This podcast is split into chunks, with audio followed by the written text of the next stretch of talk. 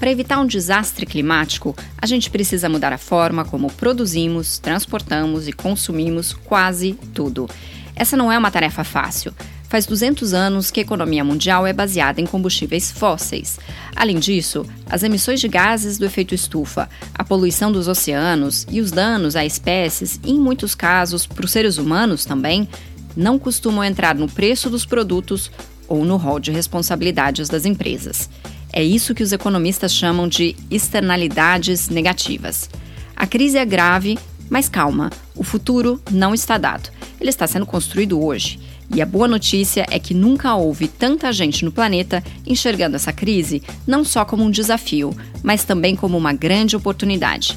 Aqui no Economia do Futuro eu vou entrevistar os pioneiros da nova economia, cientistas, fundadoras de startups, líderes em políticas públicas e gente de corporações.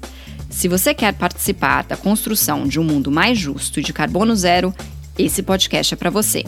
Aqui a gente vai falar sobre política, negócios, investimentos e tecnologia de forma construtiva, ou seja, sem catastrofismo e sem greenwashing. Meu nome é Melina Costa, eu sou jornalista e moro em Berlim, na Alemanha.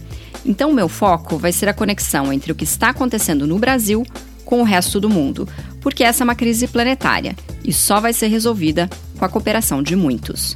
Se você tiver sugestões para mim, meu e-mail é podcast@economiadofuturo.com.